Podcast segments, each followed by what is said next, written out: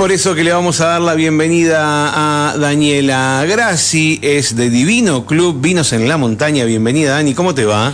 Buenas noches, Mario. Buenas noches a toda la audiencia. Bueno, muchas gracias por venir, Dani. Gracias por tomarte un ratito y compartir con nosotros tus conocimientos sobre el vino. Y ya, ya te vamos a tener fija casi. Bueno. Eh, estuviste la semana pasada, vamos a ver, vamos a ver si la semana que viene también. Bueno. Eh, ojalá que sí.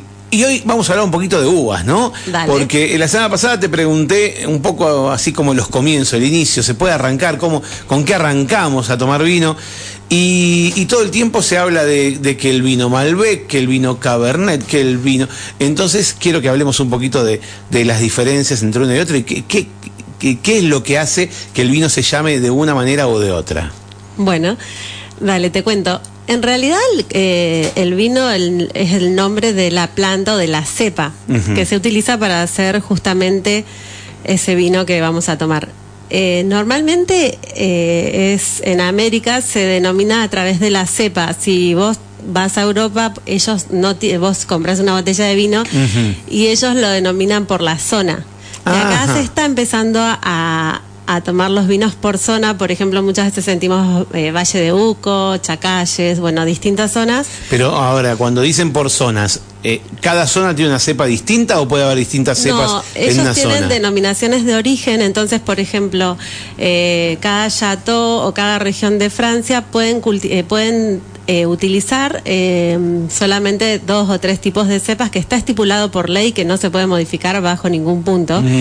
Eh, y ellos, vos ya sabes que si tomás un vino de determinada región, vas a ese vino puede tener alguna de esas tres cepas. Puede tener las tres, o dos, o una, pero ¿Y en alguna parte del vino de te lo aclara en la No, etiqueta? No, No. de hecho se enojan bastante O sea que cuando viene les preguntas. como viene, digamos. Ah, mira. Sí, son Ajá. blends y ellos lo entienden como un vino de, de esa región y bueno. Claro, blend si, si, si están las tres, las dos o tres eh, cepas. Claro, pero bueno, no tienen detalle de, de qué es lo que estás tomando. Vos sabes que ese vino lo tomás y de hecho tienen lo- los mejores vinos del mundo. Mira, y justo, yo te iba justo no a decir, te iba a decir justamente, no debe ser muy exigente el público, pero por lo visto sí, Muy, por lo que me estás diciendo. Sí, muy. Y ellos y a pesar de eso, productores. Y tienen, en lo que tienen ellos, las normas. Hablamos de Francia, ¿no? Eh. Francia, especialmente España, Italia. España. Sí, que son los mayores Decías, ¿tienen las normas? Hoy en día, las normas más exigentes eh, y leyes que las tenés que cumplir a rajatabla eh, para estar dentro de las denominaciones de origen o de las regiones también. Y hay una- un organismo de control. Sí, todo el tiempo. Ajá. Y, y aparte se, mira, no me acuerdo bien las fechas, pero por ejemplo creo que desde el eh, 1855 creo que se ahí se en Francia, en una región de Francia, se determinaron eh, los mejores eh, chateaux y eso se modificó porque se incorporó uno más dentro de los 10 mejores de, de Francia, se incorporó uno más recién en el 1920, por decir de algo. Eh, y no eso no se modificó más. Las zonas siguen siendo consideradas, ya sea por producción o por eh, historia, eh, los mejores y eso no se modifica por más que pasen los años. Qué loco, ¿no? Que bueno, es ya otra- quedó. Lo que pasa es que, bueno, nosotros es otra somos. cultura también. Claro, somos muy nuevos en el mundo del vino y ellos tienen toda una historia, o sea, es. ¿Pero pasaron por una etapa así como la nuestra ellos o, o siempre fue así por regiones? Eh, no, ellos cultivan, ellos siempre fueron por regiones, porque no le dan importancia a la cepa siempre que tengan la calidad que ellos necesitan para Claro. elaborar un vino. Bueno, y nosotros... te- Encontrás algunos, Sí. porque, por ejemplo, en España tenés el tempranillo, que es una uva muy fuerte allá, entonces, bueno, eh, hay algunas, eh, algunos vinos que los encontrás por cepa, pero los más conocidos, los más importantes, no, no tienen cepa, sino que solo dicen la región a la que pertenecen. Bien. Eh, volvamos a la Argentina. Tenemos cepas y vendemos, aunque decís que empieza a hablarse de regiones, Sí, pero igual- tenemos cepas. ¿Cuántas cepas hay o cuántas cepas se Muchísimas. comercializan?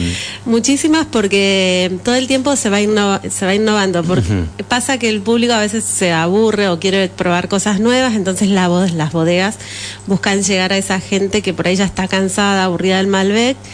Y bueno, y se buscan otras alternativas. Por lo general son todas cepas traídas que en algún momento se dejaron de lado. eh, y hoy en día se reflotan como Ah, novedades. claro, claro, claro. Pero siempre estuvieron cultivadas, lo que pasa que en- también en extensiones mucho más chicas, porque eh, redituablemente no es tan... Es verdad que lo que más se vende es un 80, un 70% de Malbec y el resto se reparte entre cepas blancas, tintas y rosadas. Entonces, Bueno, ya, ya, ya- ya vamos a llegar a eso. Yo quería ir un poquito más para atrás y que me cuentes eh, el origen del vino en la Argentina, digamos, qué tomábamos antes y, y- y- y cómo, cómo, cómo se lograba ese vino, ¿no? Y cuando el vino se, se trae con los inmigrantes, obviamente, y en Buenos Aires, sobre todo, lo que se tomaba era un vino que era amarillento, medio dulzón, que lo llamaban Carlón, eh, muy alcohólico. O sea, vino blanco. Sí, era un vino blanco tirando anaranjado. Ah, mira. Eh, eso fue lo que más se tomaba y lo que primero se empezó a cultivar era la, la tinta criolla que se, se obtiene por una mezcla de dos variedades de uva, que una era el, eh, la Pedro Jiménez, que es una... Está haciendo memoria, Sí. cuento, ¿eh? porque no tiene nada escrito. Está recordando todo esto, está muy bien. Estamos casi tomando examen.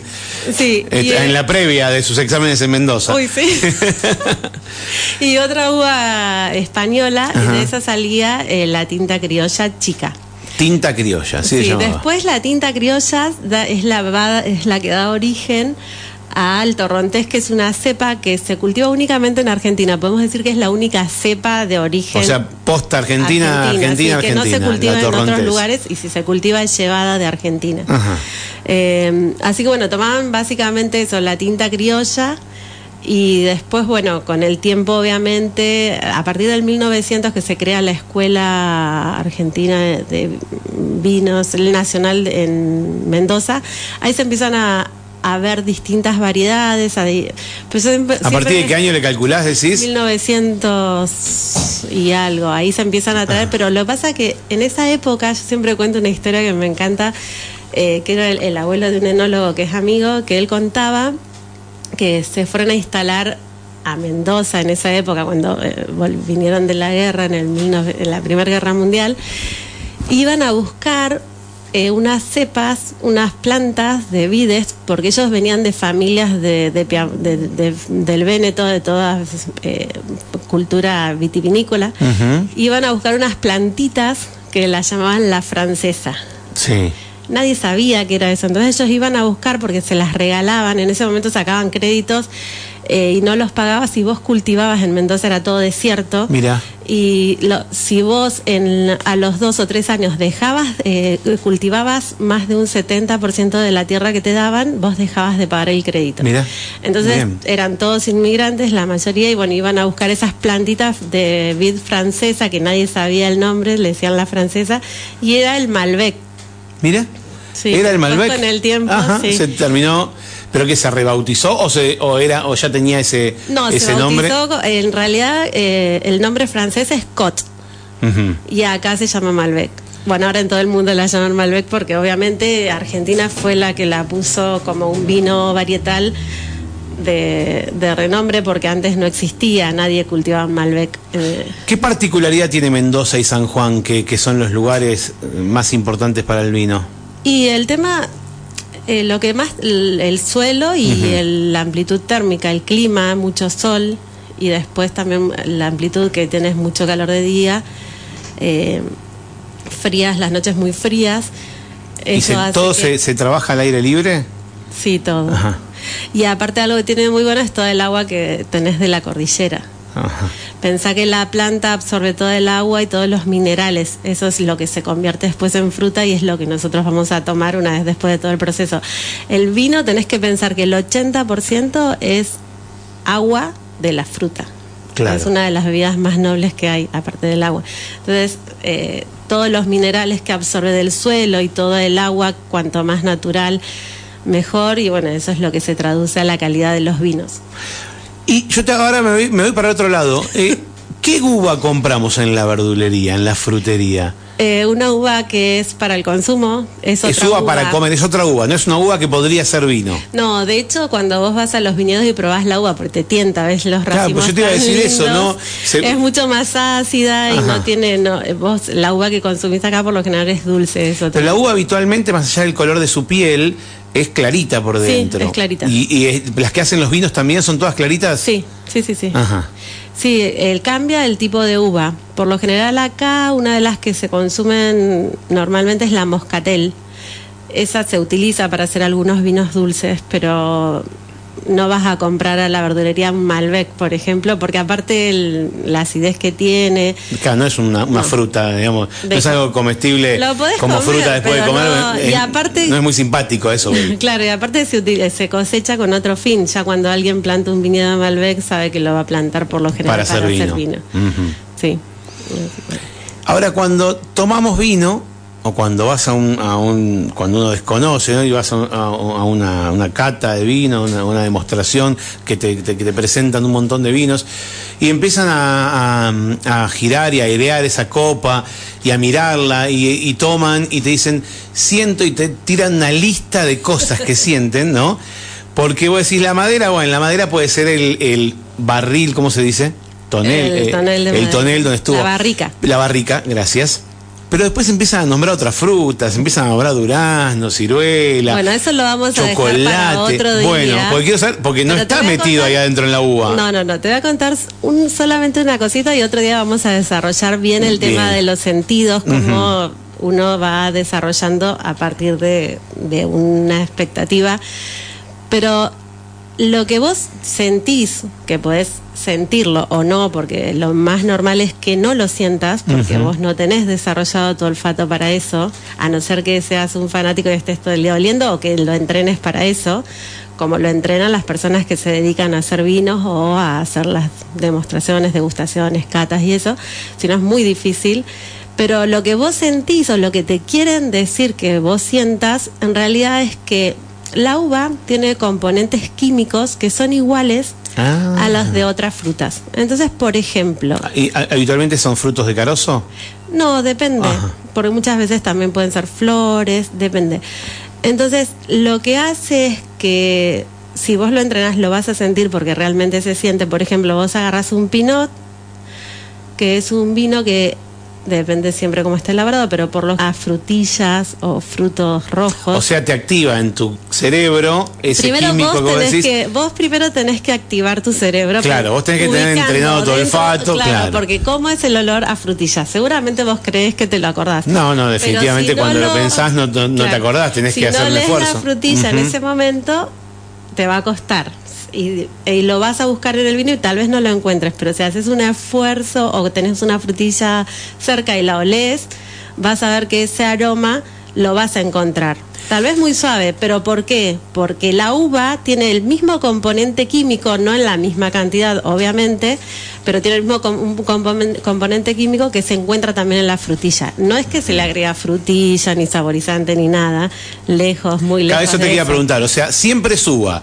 Por más que vos sientas eh, cereza, ciruela, siempre No. suba. No tiene ni cereza, ni ciruela, ni Nada. nada de eso. Es solo, vos tenés que pensar que es fermentación del jugo de, de la uva, no tenés otro componente dentro del vino, no hay otra cosa. Bien, vamos a hacer una pequeña pausa. Me, me quedo pensando, pobre los sommelier, que se les debe hacer muy difícil la vida en general, ¿no? Van a comer a algún lado y nadie lo quiere invitar. Dice, claro, sí, hay mocoreta hoy para No, no. acompañar, acompañar la comida. Se siente olor a naranja. Es, es- es complicado, ¿no? Porque muy difícil caerle bien. ¿No querés, una, ¿No querés mejor una Coca-Cola sin azúcar? Vamos a invitarlo a tomar una Coca-Cola sin azúcar y si todavía no la probaste, probala. Nosotros nos vamos a ir a una pausa, a un espacio publicitario y cuando volvemos seguimos charlando con Daniela acerca de los vinos. Vamos a, a- a repasar las cepas, los nombres Ay, un poquito sí, sí. de las cepas y Vamos a ir desde los más suaves a los con más cuerpo, más taninos, para que el que pueda elegir una cepa la haga de acuerdo a su gusto. A vuelta de tanda, seguimos en este mundo del vino, de Divino Club, Vinos en la Montaña. Subís el cerro, vivís Chapelco. Y vamos a seguir hablando de vinos. Te pregunté, me dijiste que no, o no, me lo contaste fuera de aire, estoy pensando. Me dijiste que, que, que no tiene ningún agregado, solo uva, eso me lo dijiste al aire. Sí, sí, sí. Solo uva, perfecto. Solo uva, vamos con la uva. Y dijimos solo uva y te pregunté entonces, ¿cuáles son las uvas? ¿Cuáles son eh, estas variedades que conocemos? Por supuesto, las más populares, ¿no? Porque me dijiste que hay, Sí, hay impresionante cantidad. Sí. Bueno, en re- las más, vamos a ir desde las más suaves a las más complejas. Cuando decís suave, ¿a qué te referís? Yo estoy tomando agua, justo. Sí. ¿A Y qué te referís? A que cuando vos lo tomás no tiene tanto alcohol, tanta astringencia, no tanto pica. cuerpo, claro. ¿Es que son los famosos que le dicen redonditos? ¿O no? No. No, no es redondito eso, ¿no? Viste que se habla de que sabor No, redondo. La intensidad de la cepa, en realidad, hablamos de eso nada más. Bien. Después también podemos, con, a ver, eh, muchas veces uno encuentra un Malbec y dice, no, pero es mucho más fuerte que el Cabernet, que es un Cabernet que probó, y porque en realidad influyen también los procesos que uno utiliza para elaborar el vino, Eh, pero por lo general la cepa en sí eh, podemos distinguirlas por algunas que son menos intensas que otras. Pero vos a, a- a ciegas tomás un vino y sabés qué cepa es. No, no, no. Si fuera de las clásicas, Tampoco. Ah, bien. No, me- o sea, puedo un Malbec. ¿hay alguien que puedo. sí puede hacerlo? Sí, Sí. Ah, los ok. que se dedican Ah, ok, ok, ok. Claro, vos vendés. No, mucha gente que sí. La no, pero un sommelier, eh, tal vez con mucha sí, con mucho experiencia, entrenamiento, puede, no sé, no sé si oliéndolo, pero tal vez probándolo puede darse oliéndolo cuenta. y probándolo. Es mucho entrenamiento. Claro. Pero, por ejemplo, yo a veces hago algunas catas a ciega con, en grupos. Ajá. Eh, y hacemos así algunas pequeñas, eh, por ejemplo, agarramos tres pinot distintos, eh, uno patagónico, uno mendocino, y, eh, uno con roble o con crianza y otro joven de las mismas zonas. Y como no saben lo que están tomando, los vinos son de colores distintos, intensidades distintos por el tipo de elaboración y muchas veces eh, saben distinguir que es la misma cepa a pesar de que son distintas y otras veces no. Eh, es un juego, pero bueno, está bueno para eso, para ir estimulando y desarrollando el- los sentidos, el olfato, el gusto. Eh, y pasa con todas las cepas, que dentro de una misma cepa puede estar elaborado de distintas formas y nos da, cuando lo tomamos, una sensación distinta y creemos que puede ser la misma o no. Bien, ¿y cuál es la más suave? La más suave es de tintas, el pinot. Ajá. El pinote es la más suave de, tin, de Sí, tinto. Y, que, y de- Eh, y después, bueno, en realidad siempre, por lo general, va a depender del grado de acidez. Siempre cuando empezamos, cuando hacemos una degustación, siempre vamos de blancos, rosados y tintos. Eh, de- está el pinot y la tinta criolla, que es de la que hablábamos anteriormente. Sí, Esas sí, son sí. como las más suaves. Y después está el syrah, el merlot. eh, ahí también está estás en orden, yendo. Claro, el Carmener. eh, viene el Merlot, el. Malbec. Y después tenés, eh, puede ser el Cabernet Franc, el Cabernet. Y así con mucho más cuerpo, más color, tenés el Petit Verdot y el Tanat. Y en el medio hay un montón de cepas nuevas, como la garnacha, bueno, hay muchísimas. Pero vos dijiste antes, el, el Malbec es el que se lleva el 80% del mercado. Sí, porque es la cepa que ¿Es, mejor es un promedio, da- digamos? Eh, no, porque fue la que mejor se adaptó al suelo. Ah, tanto en ok. rendi- al suelo y al clima, tanto en rendimiento como, como también eh, en gusto ¿no? de la gente. Eh, recién en el año 80 se empiezan a hacer los primeros varietales. Y siempre cuento que Raúl de la Mota, que fue el que fue el primero que hizo, elaboró vinos, es un enólogo muy conocido, eh, fue el primero que elaboró varietales. Él venía desde el año 60 pidiendo por favor que la gente o que todos los que trabajaban en vino hicieran los varietales. Y nadie quería porque en realidad mezclaban todos y era mucho el vino tinto, o sea, era el vino, no, no tenía denominaciones por cepa. Y recién él logró que en los 80 se pueda eh, elaborar. Y sobre todo una de las cosas más importantes que se le atribuye es que cuando en esa época quisieron levantar todas las plantaciones de Malbec que eran históricas, que tenían, no sé, 50, 60, 80 años, él Y- fue uno de los que pidió por favor, porque muchas se levantaron Sí, sí. para plantar Cabernet, que era la cepa ¿Que El lo que estaba de moda en ese momento? es ¿O- la- no, al día de hoy es la cepa que más se planta en el mundo y la que el vino que más se toma. Pero me estás diciendo que igual el Malbec es el que mejor agarra de alguna manera, que Acá el sí mejor que aceptado en el suelo argentino. Sí, es el que mejor, por eso es la que nos representa en todos lados. Así que bueno, es un poquito de la historia del Malbec. ¿Y, y hay alguna buena combinación, un blend? en- eh, ¿Cuál sería una muy buena combinación entre dos de estas uvas? Eh, eh, siempre el Malbec y el Cabernet van muy bien. Ajá. Pero hoy en día hay muchísimas. El otro día tomé un Petit Verdot y Syrah, me encantó. O sea, son distintos. Eh, el Syrah era sanjuanino, el Petit Verdot mendocino, un blend Hicieron un blend. muy rico. Eh, y se está utilizando, antes el, una de las cepas que se utilizaba mucho de corte era el Bonarda, que también como que suaviza mucho el vino. Eh, y hoy en día hay cortes de todo tipo, de lo que se te ocurra y que muchas veces no, Cabernet Franc se utiliza. ¿El vino bueno tiene que venir en una medida en particular, digo, en una capacidad de botella en especial, o puede venir en una botella más grande o una botella más chica? No, la botella más chica se utiliza para el consumo diario. Cuando uno, no, no sé, está de repente trabajando o está en un lugar y que quiere seguir durante el día, se utiliza o no quiere tomar tanto, entonces compra la botella chiquita que te que por ahí no te tienta a seguir tomando, porque si te compras la grande, si el vino está muy bueno, por ahí te lo vas a tomar. Seguís todo, tomando, claro, claro. Eh, y es con ese fin, para el que no quiere consumir o cuando es una sola persona, está bueno. Después la medida estándar es la botella de 750. Ujú. que esa Pero es yo he visto botellas un poco más grandes, no sé Sí. de cuánto, litro 200, no sé, pero sé que se ven que Sí, son un sí, poquito más gordas. Y, y eh, es que sea botella grande, ¿significa que no es un buen vino? No, sí, hay buenos vinos. Hay buenos vinos que vienen en una botella. Sí. en presentaciones más grandes. Sí, No te digo damajuana de 5 litros. No, pero, bueno, por lo general para guardarlo se utilizan siempre la de 750, Ujú. que es la que está pensado para ese fin. Si yo abro un vino, vos acabas de decir, el chiquitito para terminarlo, ¿hay que terminarlo siempre el vino? Digo, o, o cuánto tiempo lo Y puedo sí, tener hay que guardado. terminarlo. no, pero no con esa cara de libidinosa. Eh, la pregunta es, ¿se puede de un día para el otro, digamos, cuánto tiempo un vino abierto y en qué condiciones hay que guardarlo para poder volver, seguir tomándolo y Sí, terminarlo? si te queda lo puedes guardar. Sí. Eh, tapado Siempre a la heladera. no sé si te acordás, pero... Siempre me preguntas lo mismo. Tapado, porque no, no tomo mucho, por eso. Claro. Tapado A la heladera, Sí, y y, después lo dejas natural, eh, que, que baje la temperatura. Lo sacás 15 minutos antes Claro. de, de tomarlo. ¿Y cuántos días? Uno, dos. Claro, tranqui. Y nada. Pero de vuelta, no por sed. Digo, ¿cuánto aguanta el vino? Digo, Eso, uno o dos días. Está bien, si no va a la cocina, va a la, va a la No, sartén. En no- no. A ver, lo podés, lo vas a tomar, si el vino es bueno, realmente Sí. te va a durar unos días más. Pero si es bueno, no lo vas a dejar un par No, no, creo más. que te dure. Y, Claro. y el tema es que una vez que pasan eso uno o dos días de guardado, va a cambiar totalmente las características. Entonces el vino que vas a tomar no es el vino que tomaste el primer día. No va a estar malo, no te va a hacer mal, no va a pasar nada, pero no va a tener el mismo sabor, el mismo gusto que, que el primer día que lo tomaste. Contame algo para, para los que desconocemos muchísimo del tema.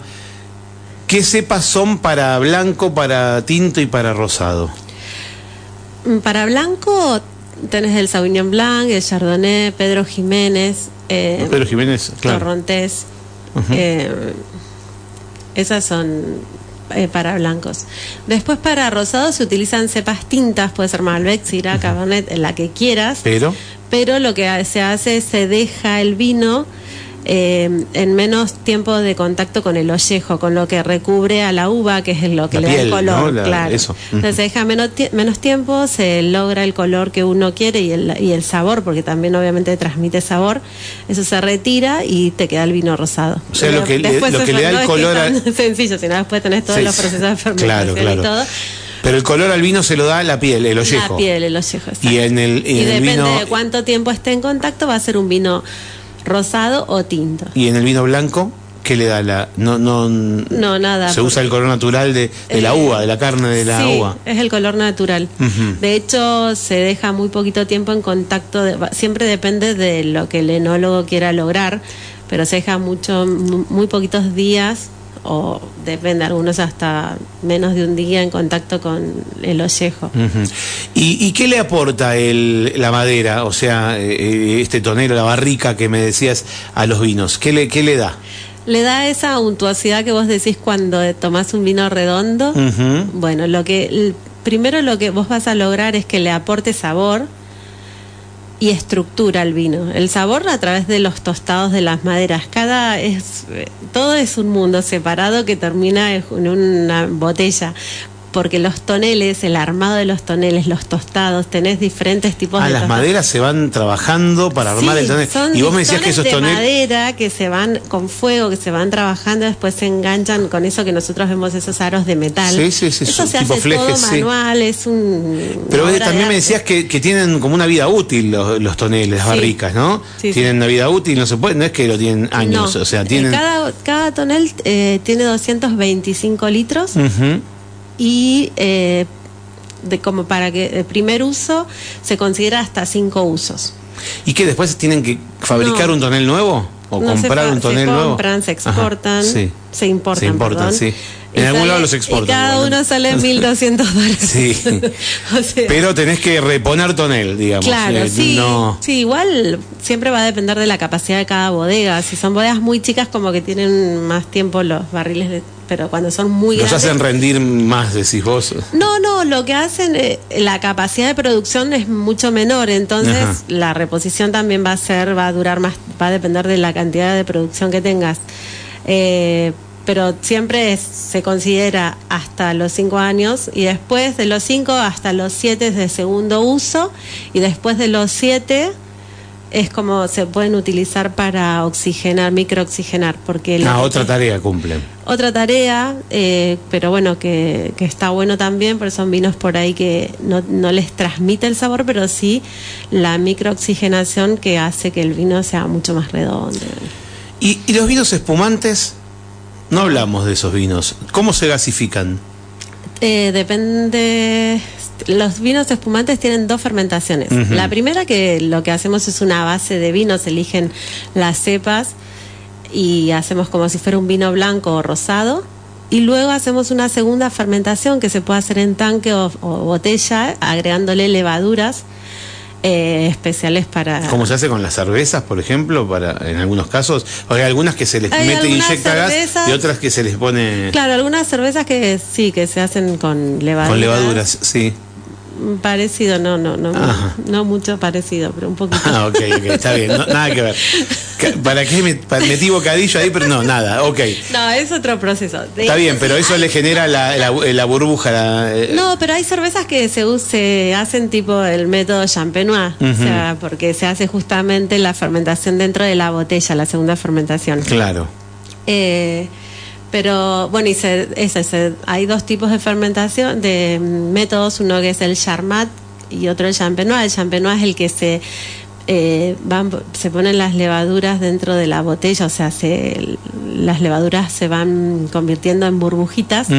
Eso se va rotando todo el tiempo, ya sea manual o con máquina. En la antigüedad se hacía todo manual. Ya están con la botella comprimida, persona- digamos, con un, con un corcho, con... Se pone una tapita como una chapita, Ajá. Eh, después eso se saca y se le pone el corcho. Ah, mira. Pero bueno, esto es un proceso bastante largo. Si, algún, si querés, después lo, lo. Pero bueno, la, la realidad es que hay dos, dos tipos de, de, de formas de hacer el, el ch- champagne o vino espumoso. En Argentina se llama vino espumoso porque champagne es una denominación de origen francesa. Eh, la más antigua es esa, la que se hacían las dos fermentaciones dentro de la botella. Y la otra se hace todo lo mismo, pero en tanques de acero y luego se embotella. Ujú. Son productos totalmente distintos, obvio, totalmente distintos en precio, en... en- ¿Hay uno de mayor calidad que el otro? O sea, el, el método... eh, No mayor, mayor, sí, mayor calidad y mayor costo también, porque no es lo mismo una persona que esté todos los días rotando girando la cuarto botella, la claro, botella que, hacerlo en, tanque que- ba- en claro. Sí, sí, en Y también, claro, Sí, sí, sí. eh, to- y bueno, influye un montón. Es más artesanal eh, Es uno más, que sí. el otro. Bien. Que es el champenois. Champagne. Bien. Y el otro es charmat. charmat. Sí, la diferencia, bueno, el sabor, obviamente, eh, y aparte las burbujitas son como más, mucho más finitas, tienen una persistencia un poco más larga que el, el Charmat. Pero no está bueno poder tomar y comparar. Y hablando de cepas, y te pregunté en realidad por el espumante porque nos quedaba, ahí digamos, hablamos de distintos tipos de vino, nos quedaba. Hablando de cepas, ¿qué le da más o menos dulzura? Vos lees que hay un vino blanco, dice tinto, eh, perdón, eh, eh, dulce natural, dice, o hay vinos espumantes que son dulces. ¿Qué, qué le da mayor dulzura o menor dulzura al vino? Pueden ser dos cosas. Ujú. Uno es cuando se cosecha la uva, si se deja madurar o ma- más o menos, va a tener mayor cantidad de azúcar la fruta. Eso va a pasar todo al vino cuando fermente. Y la otra es cortar el proceso de fermentación antes de tiempo, porque no nos olvidemos que el vino eh, se produce con las levaduras que se comen el azúcar y eso lo transforman en alcohol.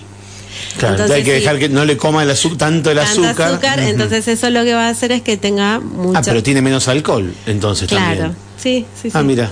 Sí. No, no, pensé que, que- que al ser dulce, viste que encima uno más y Lo que pasa es que- te pega fuerte porque Tomás tomás un poco más, no porque tenga más alcohol. Claro. Está bien, está, está- está bien el dato.